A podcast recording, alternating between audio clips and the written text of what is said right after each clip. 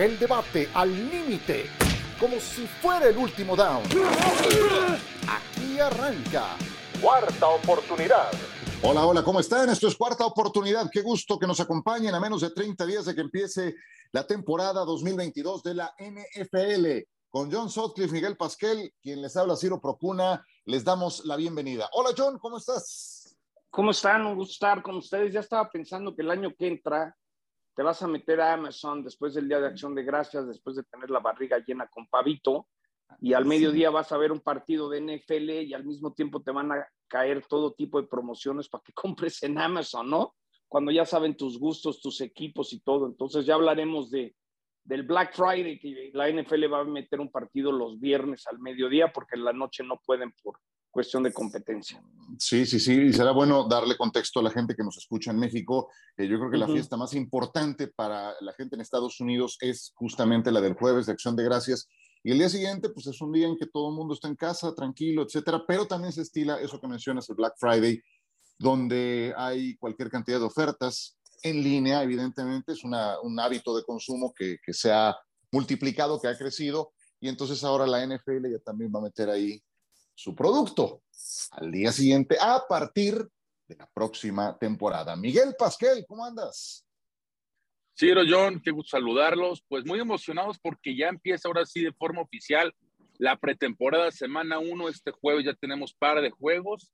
Los Patriotas contra los Gigantes y los Ravens contra los Titans. Lo que más me va a llamar la atención sobre esta semana 1 es el día viernes. Trey Lance y los 49ers contra Green Bay y no por el partido en sí, ¿no? Porque quiero ver cómo está Trey Lance, ha tenido sus altos y bajos en los campos de entrenamiento, y ya es muy diferente, ¿no? Un partido, aunque sea pretemporada, eh, contra campos de entrenamiento, quiero ver a este joven que está en su segundo año. Sí, ese San Francisco contra Green Bay tiene, tiene ese ingrediente. Obviamente en San Francisco pues no puedes ver a Garoppolo, está además recuperándose de una lesión. Ya han hablado del tema Lance. Lance ha jugado muy poco, esa es la realidad ha jugado muy poco. Si tú sumas su carrera colegial y lo poco que ha aparecido en profesional, es muy poco lo que ha jugado y que de repente esté listo para el más alto nivel, por muy buen equipo que tengan los 49ers, a mí me hace tener dudas. Más que nada porque lo he visto muy poco. O sea, no, no sé de qué estamos hablando. Y del lado de Green Bay, obviamente Aaron Rodgers no va a jugar, pero el que tendrá que demostrar, y ese sí eh, ha dejado muchas dudas, pues es Jordan Love, que seguramente recibirá una buena cantidad de snaps en este encuentro. Em, pero bueno, ya que estamos encarrilados con Green Bay, em, la pregunta es, John, ¿cuáles son los alcances para los Packers y para Rodgers en esta temporada? Un año en que los siguen poniendo con altas esperanzas de llegar al Super Bowl, pero yo tengo muchas dudas. ¿Cómo va a ser este año el la campaña en la que finalmente llegan al Super Bowl cuando perdieron a su segundo mejor jugador, que es Davante Adams. Sí, fíjate, Ciro, Mike, que platicaban con gente muy cercana a Aaron Rodgers. Me decían que Aaron lo que lo tiene muy motivado es que cree que la defensa con Adrian Amos, con Jair Alexander, que defensivamente los Packers van a mejorar muchísimo y que eso le va a ayudar a no poner tanta presión a que la ofensiva tenga que meter 30 puntos por partido para ganar. Obviamente en el lado ofensivo, pues se habla mucho de este receptor de cuarta ronda, Romeo Dubs, el mismo... En, la final, que es... en la final de conferencia pasada no les exigían ni 20 ni 30 puntos, ¿eh? Sí, sí, sí. era, era un numerito mucho más bajo para ganar. Pero ese partido lo perdió equipos especiales, ¿no? No, bueno, qué forma de disculpar a Rodgers, qué bárbaro. No, no, no, no, no, no, pero ese partido ya hicieron un chorro de cambios en equipos especiales, ¿no? A, mí lo que me dicen es que defensivamente van a estar quedaron. 13 a 10 quedaron. Pero, acuérdate, pero acuérdate todas las fallas que hubo en equipos especiales. Sí, a ver, que, si tú ves en papel quizás tenga los peores receptores en toda la NFL, Aaron Rodgers, por nombre. Los peores receptores. Los peores. Pues, a, ver, Alan Lazard, Christian Watson, Randall, Randall Cobb, su amigote. Por ejemplo, bueno, ¿de cuántos años? Sí. Luego Sammy, Watson, que todo, Sammy Watkins, que todo el tiempo está lesionado. Él declaró a su estilo que para que Romeo Dubs es un receptor diferente. Yo creo que van a necesitar que estos dos receptores novatos le entren al quite y funcionen de ya. A mí me dijeron que no quieren a OBJ, que saben que va a ser un desmadre si lo meten, que va a querer exigir y, y, nomás no va a funcionar con los chavos porque no va a estar de acuerdo que a los novatos les den más pases que a él. Entonces, esa es la gran duda. A mí me dicen que está contento Aaron con los jóvenes y cree que los va a poder hacer a su molde, porque eso es una realidad. Cuando vas a Green Bay, el receptor tiene que hacerse como el patrón dice, les guste o no les guste. Oye, pero el patrón, El, el, patrón Miguel, que yo recuerde, sí muy tolerante con los chavos. No lo veo, ¿eh? O sea, ese es de los que te buscan arañas en el techo y que te recriminan. Entonces, así es. ¿eh? los últimos años, estoy de acuerdo, no le gusta lanzar a los novatos, es la realidad. Por eso yo vengo diciéndolo durante, meses, ¿eh? Que para Oye, esta división va a ser Sí, pero sí, sí, te la volaste. O sea, a, ver, dale. No, yo no creo. No creo. todo y todo, Green Bay Oye, Mejor mariscal de campo, mejor equipo completo. Sí. Hoy hablando de la división, nada más paréntesis, fíjate que viendo Hard Knocks tuvo un sueño que Detroit ganaba sus 12 primeros partidos. ¿Tuviste nada un más sueño? rápido, un breve comentario. Soñé que los Lions, por estar viendo Hard Knocks, Hard Knocks este, están con los Lions. sí. Ajá. Y que sí, que la aprendían los Lions, ¿no? Chistoso. Creo que tú lo mencionaste, si en algún programa. yo, yo no, mejor. sí, no se me aparecieron en mis sueños, pero, pero sí los tengo en, alta, en alta consideración. Creo que, creo que van a estar peleando por el último boleto, por el reintegro de playoffs. Traen un equipazo, ¿eh?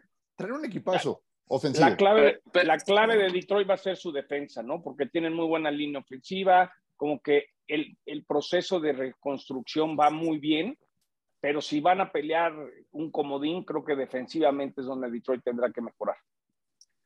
Y bueno, regresando al tema de Green Bay, insisto, Rogers, claro, el talento está de los mejores o el mejor de la liga, sí, pero ¿a quién le va a lanzar? Es que esa es la duda. Y, y, no nomás la ofensiva, las defensivas ya te van a jugar muy diferente. No es lo mismo estar jugando contra Devante Adams, doble cobertura o uno a uno, y no tienes ya esa arma, ya no tienes ese socio principal de Rogers, ya no existe. El planteamiento de las defensivas va a ser totalmente diferente. Vamos a ver más blitzes sobre y simplemente por la ausencia de Devante Adams. Estamos de acuerdo que Devante Adams es de los mejores receptores de la liga. Ah, claro, ahorita estamos hablando que Green Bay yo no creo que tenga un receptor en el top 40. Es una realidad. Sammy Watkins, no, ninguno. Sammy Watkins, lo decía John, se la pasa lastimado. Entonces yo sí creo que eso va, a afectar y mucho. La, la yo me acuerdo que una vez nos decían ahí en una de estas juntas que Lazard es prácticamente bloqueador. En Lazard lo que más les, gusta es que puede bloquear como pocos receptores.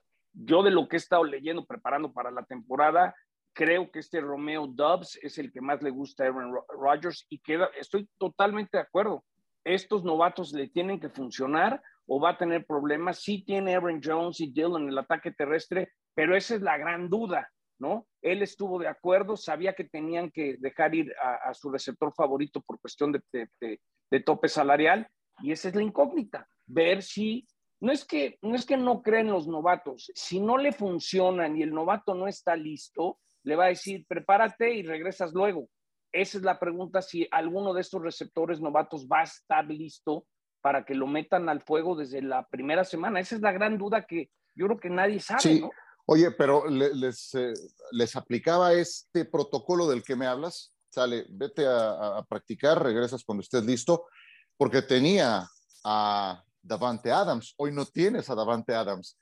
Entonces, sí le vas a tener que echar la mano para que mejore. Y qué mejor que tener a un coreback de esa, naturaleza. O sea, hemos visto la, carrera de Tom Brady completa, los tres, y, hemos visto cómo de eh, receptores abiertos, agentes libres, eh, selecciones eh, tardías que tomaban de aquí y de allá, terminó elevando su nivel, o Peyton Manning hacía lo mismo, ¿no? Entonces también mucho dependes del mariscal de campo. Esa conexión quarterback, receptor abierto, pues el receptor no se hace solo. Si no tienes un gran quarterback, va a ser muy difícil que destaques. Y aquí está el componente más difícil, que es el quarterback. Y él les tiene que echar la mano, porque ahora no tienes a Adams y necesitas que maduren en, en Oye Express en horno de microondas, para que me entiendas. Oye, a ver, cuéntame, la verdad es que me reí cuando vi esto. que Aaron Rodgers discutió en The Aubrey Marcus Podcast la semana pasada cómo se fue un retiro de ayahuasca a Perú en 2020. Vamos a explicar qué es esta, qué es, es una planta, eh, qué es la ayahuasca, pero eso lo hizo en 2020, antes de la tercera de sus cuatro temporadas de Más Valioso, John. Yo pensé que, el tequila que le regalabas era lo más, lo más, este, siniestro que, que, ingería Aaron Rodgers, pero resulta que no. Pues a ver, el agave también es muy natural, al igual este. A ver, no, tengo ni la menor idea, yo tampoco conozco mucho de esto, entonces eh, una nutrióloga que me está ayudando, que es una buenaza, eh, Beatriz Bullosa, que muchos años fue la nutrióloga de la selección mexicana y, y, para mí fue un error que ya no siga ahí, pero le pregunté y nos mandó un audio explicándonos qué es esto, Ciro, porque pues ahora sí que, pues yo no tengo la menor idea, ¿eh? Claro, vamos a escuchar a Beatriz Bullosa que en 30 segundos nos explica qué es la ayahuasca, que fue lo que Aaron Rodgers eh, pues eh, probó cuando estuvo en Perú en el 2020. La ayahuasca es una raíz utilizada en la medicina tradicional sudamericana cuyo consumo genera efectos alucinógenos por la presencia del DMT. El uso reciente de esta bebida terapéutica tradicional se ha popularizado con la finalidad de tratar ciertas condiciones psicológicas como estrés postraumático, crisis de ansiedad o depresión, por reportar efectos muy positivos. Afortunadamente para varios atletas, su consumo no es considerado dopaje, ya que no tiene efectos en el rendimiento deportivo. Pues ya la escucharon, ella es Beatriz Bollosa, nutrióloga, una profesional del tema. Evidentemente no es como, como ella dice, una em, sustancia prohibida, pero se define como una bebida psicoactiva, alucinógena, originaria de América del Sur y que se utiliza a menudo con fines religiosos, rituales o medicinales. Yo de verdad, mira, yo, me, cuesta mucho trabajo de repente entender a los atletas de alto rendimiento que, que, prefieren utilizar este tipo de cosas, pero que después se declaran antivacunas, ¿no? Entonces, yo, perdón, no termino de entender que sí prueben este tipo de situaciones y, y, no vayan conforme a lo que la ciencia recomendó en una situación como la que estuvimos. Pero bueno, cada quien, cada quien hace lo suyo, ¿no? Pero, ¿qué te parece? y, y, algo que decía Rogers, la pregunta era por qué fue, ¿no? Pues él lo decía, ¿no? Necesitaba tener un aprecio profundo y significativo por la vida, empezando por mí y después ya por los demás. Muy, muy filosófico aquí el señor Rogers, pero sí, creo que fueron, no sé si fue uno o dos viajes a Sudamérica donde estuvo ahí presente. Fueron varios. Este, pues no sé, pero es lo que dice. Que por cierto, hay una, hay una serie que trata del tema, que explica de qué se trata esto con Nicole Kidman. Se llama Nueve perfectos desconocidos. Y ahí te explica esto, es lo que me han contado, ¿no? Justo hablando del tema de Aaron Rodgers. Pero bueno. Este, hay tantas cosas. Hay tantas cosas que están probando los atletas de alto rendimiento. Yo les puedo decir en el golf, ¿no? Cuando ves a, golfistas masticando un chicle, pues el chicle trae cannabis y luego están metiéndose fibras y hay muchas cosas que hoy en día el atleta de alto rendimiento está probando y creo que sí hay una línea muy delgada donde las mismas ligas profesionales tienen que decir esto sí, esto no, porque seguramente hay cosas que te están dando ventajas que no deberías estar haciendo. No estoy diciendo que esto de Aaron sea así, pero yo creo que, está llegando al punto que van a tener que renegociar muchas cosas, como hace el sindicato de jugadores de la NFL, ¿no? Cuando, cuando pues, prácticamente dijeron, si, si te echas un churrito de vez en cuando no pasa nada, ¿no?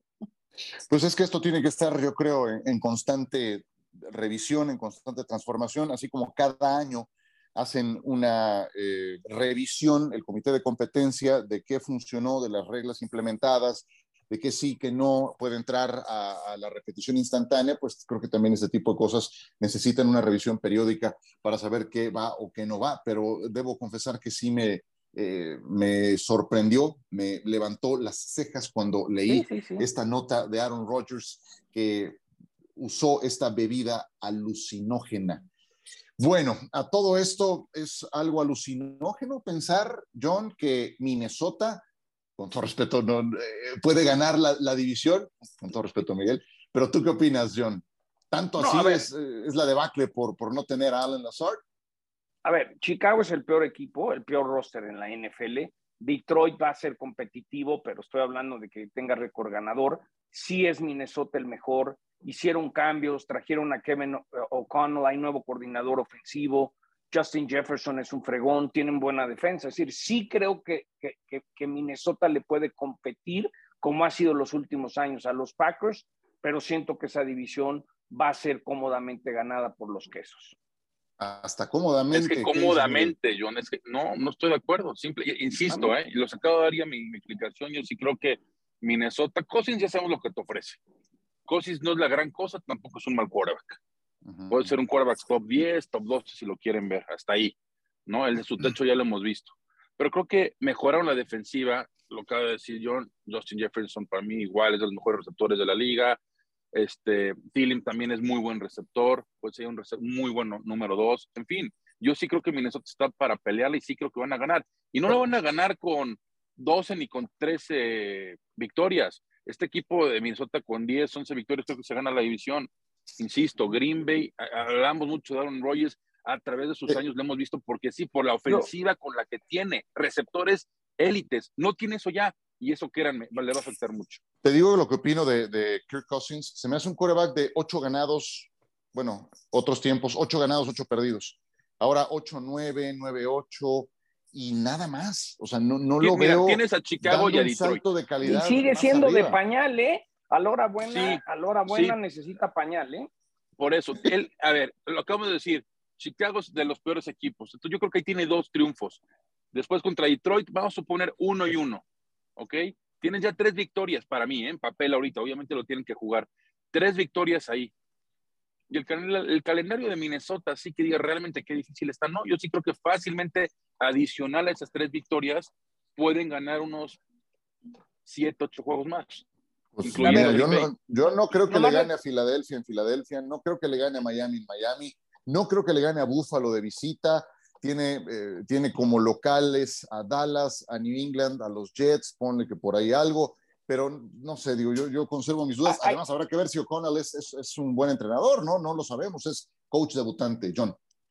A ver, yo me estaba fijando en, en los momios a ser campeón del Super Bowl y los cinco equipos más favoritos Buffalo es número uno, seis y medio a uno, Tampa siete y medio a uno, Kansas nueve a uno y Green Bay y los Rams están diez a uno. Es decir, los dos equipos en las apuestas que menos pagan para campeón de la nacional hoy son Green Bay y los Rams, que por cierto ese es nuestro Monday Night en diciembre en Lambeau Field.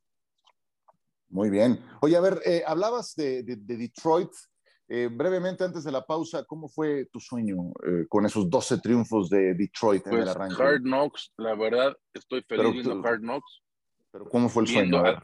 Llévanos al, no, sí, sí, Simplemente que ganaban sus 12 primeros encuentros y que la noticia de eh, mundo del NFL eran los Lions, ¿no? Después de ser un equipo tipo los Vengas, muy, muy la, de la temporada un equipo perdedor de últimas décadas, play, aunque lo ha hecho, bueno, hace mucho tampoco gana. Creo que su último juego fue contra Dallas en el 91, el último juego que ganaron de playoffs.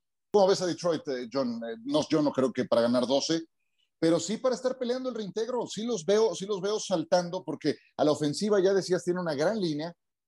Tienen a Monra Sam Brown, fue un gran descubrimiento la temporada pasada. Le han metido más velocidad a los receptores y, yo sé que Jared Goff no es ninguna maravilla, pero a raíz de que hubo cambio en quién diseñaba el sistema ofensivo, quién mandaba las jugadas, cuando Dan Campbell tomó las riendas, ahí fue que Goff encontró un salto de calidad y, es un quarterback que tiene que demostrar este año que puede ser la solución a largo plazo con Detroit, si no, van a tener que buscarle por otro lado.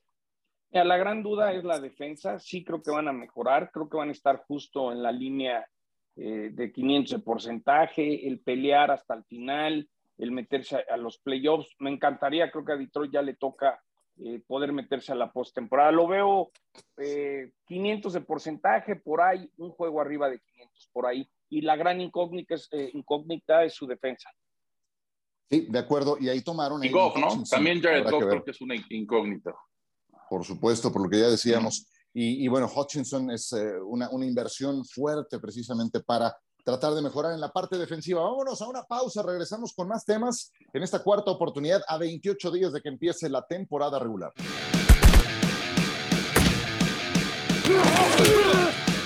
Estamos con ustedes en cuarta oportunidad con John Sutcliffe, Miguel Pasquel, Ciro Procuna. Bueno, ya este fin de semana, a partir de hoy jueves, como ya es una costumbre en la NFL, tendremos la primera jornada completa de pretemporada. Hace una semana fue el juego del Salón de la Fama entre Raiders y Jacksonville. Ojo, me llamó la atención la cantidad de repeticiones que tuvieron algunos titulares, algunos titulares de los Raiders, como Josh Jacobs, su corredor de bola.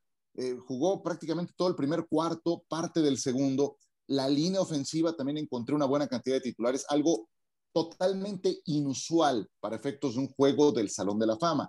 Este fin de semana. Head coach, ¿no? Un nuevo head coach que quiere ver cosas que, ¿no? tendrá algunas dudas.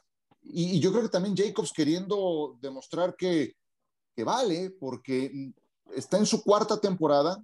Recordemos que si eres mm, tomado en la primera ronda del draft, firmas por cuatro años y tienes opción a un quinto. Esa opción la debe de tomar el equipo. Los Raiders no tomaron la opción de Josh Jacobs. Se convertirá en agente libre terminando la temporada. Entonces, algo querrá demostrar Josh Jacobs y por eso yo creo que fue esa cantidad de repeticiones que le dieron. Pero ya es una jornada completa. ¿En qué jugadores te vas a fijar, John? ¿De quiénes esperas más en esta pretemporada? Pues mira, estaba viendo de algunos novatos, por ejemplo, el receptor de los Steelers, este George Pickens, que fue campeón en Georgia, se, habla que está haciendo muy, buenas cosas. Eh, el corredor eh, James Cook de los Bills, que fue tomado en el pick 63, puede ser un gran complemento en el ataque terrestre. Eh, les hablaba de Romeo Dobbs de los Packers, que Aaron dijo que era un receptor especial, ver si él va a ser el que marque diferencia. También está Sky Moore de los Chiefs, que viene de Western Michigan. Dicen que es muy versátil. Yo siempre he pensado que Tarek Hill ya le había entrado lo de la Louis Vuitton y el Corvette amarillo, por algo lo, lo, dejó ir a Miami Andy Reid, ver si este chavo cumple. Y también este chavo Drake London de USC con Atlanta, ¿no? Son como que las posiciones de novatos de skills, de habilidad, pues son las que quieres ver, ¿no? Son, son algunos nombres que estaré al pendiente. Obviamente el que más me llama la atención es ver si este Romeo Dubs es lo que pinta en papel. Para, para, mayor referencia en relación al síndrome de la Louis Vuitton y el Corvette amarillo, consultar capítulo 4 del libro Trotamundos del Deporte de John Sutcliffe, que ya está circulando en, eh, en todas las librerías. Ahí encontrarán más detalles de a qué se y, ya, y, ya, también está por salir eh, en preventa el audiolibro. Correcto, goleando al aire. Perfecto. No, bueno, es que sí me parece interesante, nada más para saber. Y no, y, no lo dejé caer. un, pase, de 10 yardas. Un pase así como de 10 yardas que no dejé caer, por lo menos. Como el de Santonio Holmes ahí en la zona de anotación, ¿cómo no? Venga, Miguel, ¿a qué otros jugadores? Oye, mira, hablando de lo que decía John Drake London, tuve la oportunidad de estar en su Pro Day, este, ahí en el, fue el mes de abril, y la verdad es que es ah, increíble, uno la estatura de Drake London. Un espectáculo ese Drake London, claro. Además, sí, sí, sí, La estatura y no es un, no, es una, no es un jugador muy veloz. No, no esperen el pase profundo constantemente, un Tyreek Hill, pero sí es, una, es un jugador que mide cerca de los dos metros, fuerte, este, y es un tipo, me lo, lo puedo hacer mucho con Mike Evans. Creo que es muy similar al estilo de juego de Mike Evans y creo que va a ser digo, sabemos que Atlanta está en etapa de reestructuración, ¿no? Pero sí creo que va a ser este, pues, un, jugador a seguir, sobre todo para los que juegan fantasy, los que juegan PPR. Y creo que con Desmond Reader, el quarterback de la Universidad de Cincinnati, pueden haber buena química, ¿no? Mariota va a ser el titular, pero si le dan oportunidad en su momento a Reader, creo que puede haber una buena química entre esos dos jugadores. Otro a seguir para mí es, bueno, ya lo mencionamos, Lance, ¿no? Lance es importantísimo ver cómo juega para las aspiraciones de San Francisco porque el talento está pero la posición más importante es la de quarterback. Veremos si puede dar ese brinco importante, pero a mí, sin duda, el jugador a seguir es último porque ya no hay más, es Tua Tagovailoa. Sí, sí, sí. ya Se, acabaron los se acabaron los pretextos ya. Sí, yo, yo más que novatos, les quiero citar dos situaciones de las que también quiero escuchar su punto de vista antes de pasar a otro tema. Quiero ver cómo se van dando las cosas en la posición de quarterback de Pittsburgh.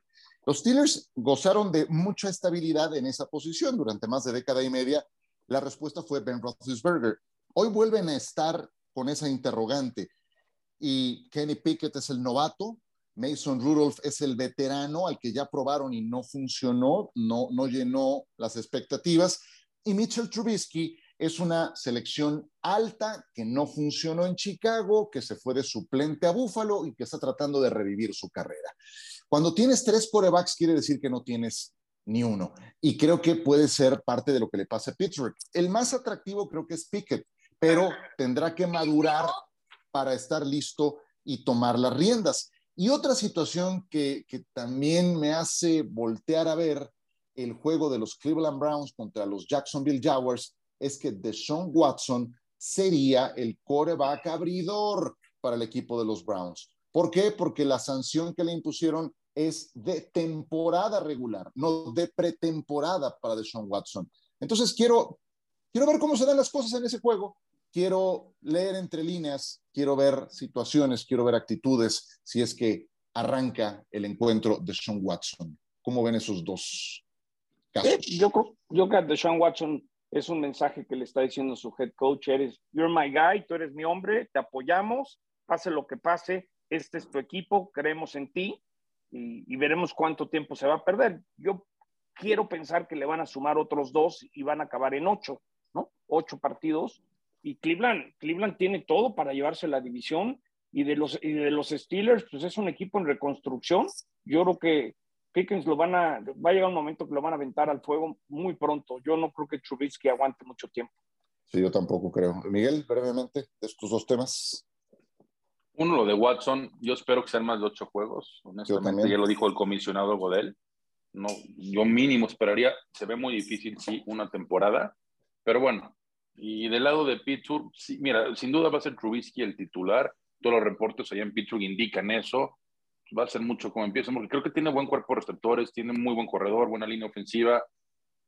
Piques lo veo todavía demasiado verde porque lo que he visto en los campos de entrenamiento, porque lo que he leído, yo sí esperaría a Piques, no lo forzaría, yo, yo lo esperaría la próxima temporada, ¿no? Sabemos que es el puente que honestamente sí no creo que Pittsburgh dé ese brinco otra vez de estar en playoffs como lo dio el año pasado, pero bueno, todo puede pasar porque, a ver, defensiva tienen, ofensiva tiene una sólida ofensiva, pero la posición de cuerva creo que es muy débil, entonces necesita tiempo para aprender el juego. Perfecto. Yo estoy, bueno, yo, yo estoy deshecho que ya no es la casa del cacho, pero bueno.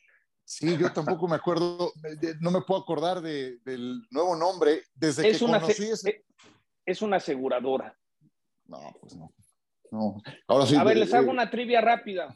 ¿Cuáles son, ahora que Cincinnati tiene patrocinio de estadio, ¿Cuáles son los únicos dos estadios que no, que no han vendido el nombre del estadio mismo a un patrocinador? ¿Cuáles son los dos que quedan? Los dos que quedan. Lambeau Field. Lambeau Field es uno. Buena, buena. Y Lambeau Field es uno. Buffalo, Orchard Park. No. No. No sé, ya tiene. ¿no? era, era New Soldier, era, Field. Soldier Field. Ah, muy buena. Soldier Field. Buena trivia. es más, la, la, sí. Este Oye, los Bengals, la... Paul, Paul, Brown Stadium se acaba de vender el patrocinio hace poco. Bueno, sí, pues es... nada despreciable lo que les pagan, ¿no? Sí, no, y, y lo, lo, curioso que dice John, estos dos estadios, pues ahora sí que de los, la rivalidad más antigua de la NFL, ¿no? Lambeau Field y Soldier Field, y me da gusto que se respete esa tradición. No hay rumores que ya Soldier Field lo quieren remodelar o que Chicago se quiere cambiar de, ubicación ahí en la ciudad, más cerca del aeropuerto. A un hipódromo. Bueno, a un hipódromo, sí. Sí, es, es, lo que quiere, ¿no? Pero el, este, ahora sí que el mayor de la ciudad lo que quiere es apoyar y que se reconstruya el, otra vez el, se remodele, perdón, el estadio de Soldier Field, como lo hicieron, ¿se acuerdan hace unos años? Que jugaron en la sí. Universidad de Illinois. Pues este es de la ciudad, el estadio es de la ciudad, entonces no le dejan meter mano a, los Bears porque dicen, no, el estadio no es tuyo, es de la ciudad y yo hago lo que quiero. Entonces Chicago dijo, a ver, o nos ponemos de acuerdo y haces lo que yo te digo, o me voy. Y yo creo que ahora sí ya se dio cuenta la ciudad de Chicago que sí se van a ir si no hacen lo que tienen que hacer. Bueno, el estadio tiene una ubicación privilegiada eh, en, en, la ciudad, entonces veremos qué ocurre. Eh, dos temas nada más para cerrar. El, caso Michael Thomas, eh, como que año con año cambiamos la narrativa de quién es el mejor receptor. Digo, hoy quién va a decir que no es Cooper Cup, eh, pero bueno, Davante Adams podría por ahí darse un tiro con él. Michael Thomas llegó a ser el mejor receptor de la NFL cuando estaba en plenitud, antes de las lesiones y cuando eh, certeramente firmó una extensión de contrato que le ha salido un auténtico petardo a los Santos de Nueva Orleans por lo que le han pagado y por lo poco que ha jugado. Dice que está de regreso. ¿Le creemos, John? Este, el tobillo no, no sabemos. Claro, en el 2019 fue el jugador ofensivo, 149 recepciones. Sí creo que va. escuché una entrevista ayer de él y dice: Mire, aunque ahora es James Winston y a mí me tocó Drew Brees, el esquema y muchas cosas, el plan de juego es muy similar. Yo creo que está de regreso siempre y cuando el tobillo le aguante. El problema es que el tobillo normalmente cuando te da lata se queda de una manera permanente ese problema. Entonces, si me dices a mí, creo que se va a volver a lesionar porque el tobillo ha estado, pues, ¿qué, ha jugado? Por ahí tenía el dato, es, eh, ha jugado... Y, y, ahora con Jarvis Landry, no sé, yo, yo creo que lo de Michael Thomas no va a acabar bien porque físicamente no, nunca va a regresar a ser ese gran receptor, creo yo. Y Winston también está lesionado en esta pretemporada, imagínate, la misma historia. Otro que no Oye, Ciro, John, sí.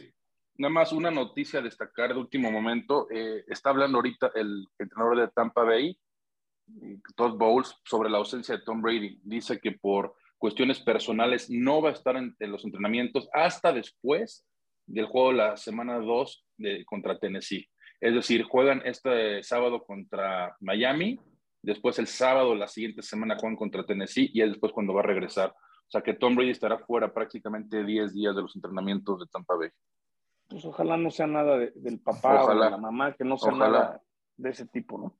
Sí, sus, padres, especialmente su mamá, había tenido eh, cuestiones de salud delicadas. Y bueno, eh, John, para terminar, ya hablabas algo del Black Friday, eh, nada más para ampliar un poco el contexto. A partir de la temporada 2023 es que tienen esto en mente, ¿no? Sí, Amazon se está metiendo muy fuerte con la NFL. Tal es que el Thursday Night en los Estados Unidos ya es de Amazon. Van a eh, entregar como tres o cuatro feeds diferentes, señales diferentes según los gustos. Y ahora se adelantó en la semana que le van a pagar al NFL 100 millones de dólares a partir de la temporada 2023 para tener el domingo, el viernes de Acción de Gracias, el día después de Acción de Gracias, un partido al mediodía. No lo pueden meter en la noche porque hay un tema regulatorio que la NFL no puede pasar en el mes de noviembre partidos en viernes en la noche para proteger al fútbol eh, infantil juvenil, a las preparatorias. Pero imagínense que en los Estados Unidos es el día que más se compra por internet, más se va a las tiendas. Entonces vas a van a, en Estados Unidos y seguramente va a ser igual en México y en muchos países, vas a estar viendo el partido en Amazon y te van a estar lloviendo todo tipo de ofertas y descuentos y va a llegar un momento que vas a decir, bueno, pues es el día para ver el partido en la computadora o en el iPad y también estar en el shopping. Se me hace eh, la evolución de lo que viene en cuestión de derechos. Todavía falta eh, quién va a quedarse en 2023 el Sunday Ticket. Sigo escuchando que es Apple, que Apple va a comprar parte de NFL Media, que se van a asociar con la NFL, van a ser parte dueños de NFL Network y vas a poder a la carta decidir si pagas toda la temporada o vas comprando juego por juego según quieras los domingos, ¿no? Esos son las novedades, el, el, el cambio de tendencias de cómo la gente está viendo la NFL y, ojalá también aprendamos de eso algún día, ¿no? En la liga de fútbol eh, local, en la liga MX, en la que tienes que pagar, ¿qué? ¿Tres, cuatro plataformas o más, las que se acumulen, para ver todos los partidos de fútbol? Es, es increíble. Eh, la NFL hace mucho, tiene su propia plataforma que ha derivado en una app. Tú pagas tu lana de cada temporada y sabes que ahí tienes todos los partidos eh, a tu disposición cuando quieras, en vivo, eh, grabados, eh, con eh, narración XY, con tomas diferentes. En fin, sí creo que los tiempos actuales obligan a, esa evolución poco a poco, pero, pero creo que vamos para atrás en, la lectura para la liga profesional más importante que hay en México. Bueno, ¿algo de cierre, Miguel? Pues empieza la pretemporada, como decía al inicio, la verdad muy contentos, este, feliz y ojo a seguir a estos jugadores y a disfrutar. Ya falta menos de un mes para que empiece la temporada regular. Emocionados por el regreso de la mejor liga del mundo. Seguro, seguro. James White anunció que se retira. Fue aquel que logró el touchdown de la victoria para los Patriotas en el único Super Bowl que se ha ido hasta prórroga. John, ahí estuviste. Sí, sí, sí. Pues mira, eh, es el reflejo de que las carreras de la NFL cada vez son más cortas, ¿no? Y sobre todo los corredores de, un, momento a otro van al doctor y le dicen, brother, ya tienes suficientes guamazos, llegó el momento, ¿no? Y eso está pasando cada vez más. Ocho temporadas nada más de James White, pero sí un montón de logros individuales y colectivos. Gracias, John. Gracias, Miguel. Gracias a ustedes por descargar esta cuarta oportunidad. Nos escuchamos muy pronto. El debate al límite, como si fuera el último down. Gracias por escuchar. Cuarta oportunidad.